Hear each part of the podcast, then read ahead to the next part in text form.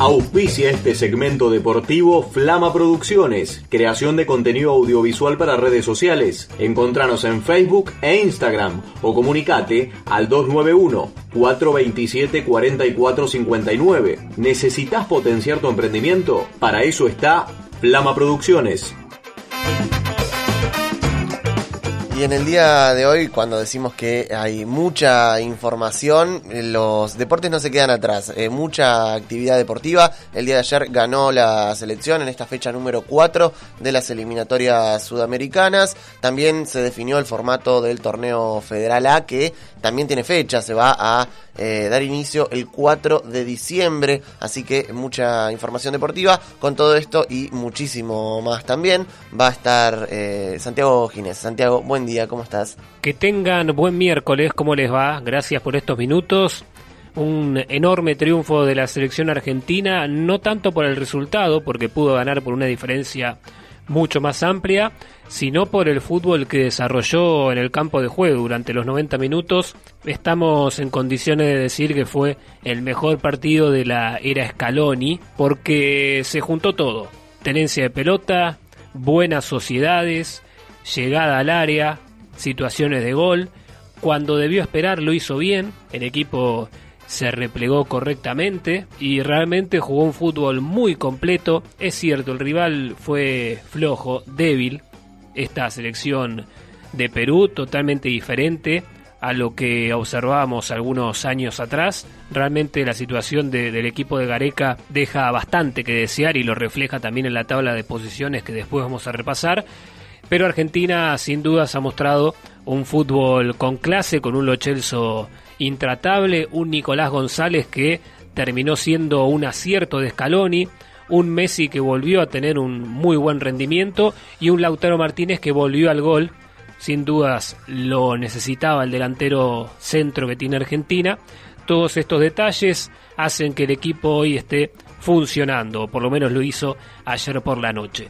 Recordamos la conquista del mencionado González, nuevamente, dos goles en dos partidos, los relatos de Matías Canillán para el 1 a 0 parcial, siempre con el equipo de relatores. Salida de Argentina, buen pase de Otamendi hacia adelante para Nico González, este para Tagliafico, Tagliafico en el medio para Gio, Lo Celso lo marcan tres, tocó para Tagliafico y otra vez para Gio, escapa Lo Celso, raya de fondo, centro de zurda, no enganchó, se puso de zurdo, tocó al medio Nico González, ¡Gol! ¡Gol!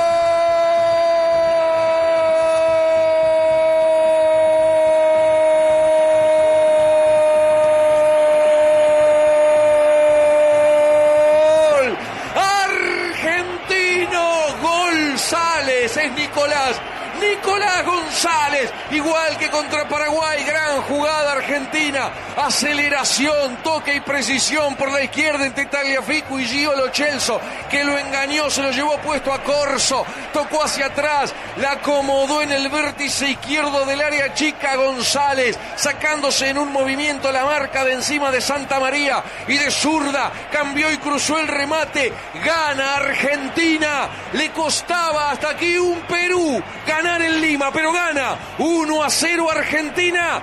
Nicolás González para que la selección empiece ganando a los 17. El segundo tanto iba a ser obra del bahiense Lautaro Martínez. Argentina pudo ganar por una diferencia mucho más amplia aún. Venezuela derrotó 2 a 1 a Chile. Mago abrió la cuenta, empató Arturo Vidal y luego apareció Rondón sobre el final del partido para el triunfo de la Vinotinto. ¿Cómo está el equipo de Alfaro? 6 a 1. Ganó Ecuador en Quito. Arboleda, Mena, Estrada, Arriaga.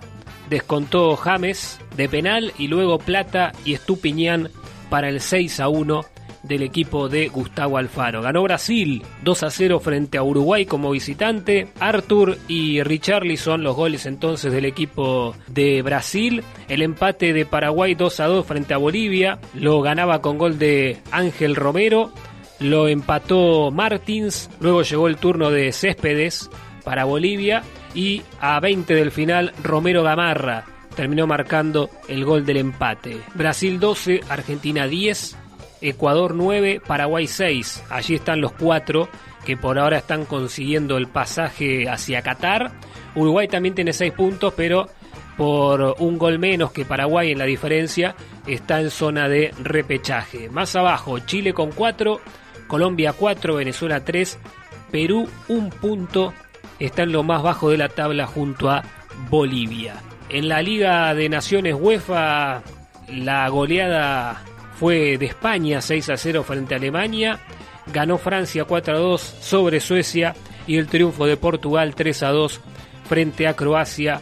Hoy 16:45 Bosnia-Italia, DirecTV, que también va a televisar el partido entre Polonia y Holanda. Y a las 16:45, pero por ESPN, Bélgica, Dinamarca e Inglaterra, Islandia. Esos son los partidos más importantes de esta competencia europea. El Federal ya tiene forma de juego. Los tres equipos liguistas van a integrar un mismo grupo, será la zona campeonato. Allí juegan todos contra todos, pero a una sola rueda. Son siete equipos, por lo tanto cada equipo va a jugar seis partidos. El primero de esa zona juega la final contra el primero de la zona norte.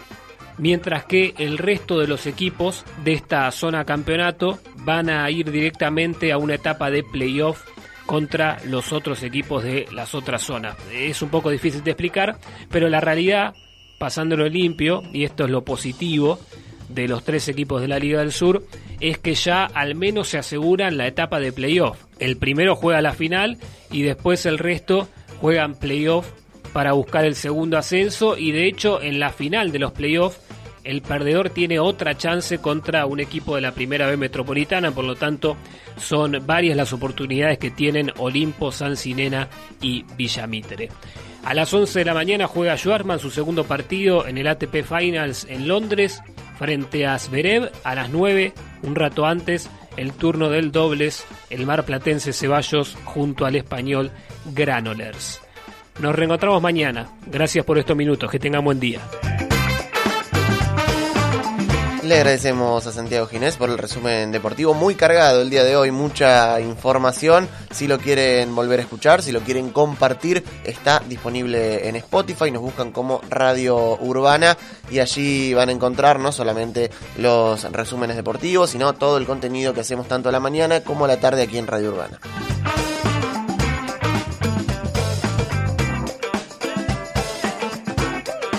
Auspició el segmento deportivo Flama Producciones, creación de contenido audiovisual para redes sociales. Encontranos en Facebook e Instagram o comunicate al 291-427-4459. ¿Necesitas potenciar tu emprendimiento? Para eso está Flama Producciones.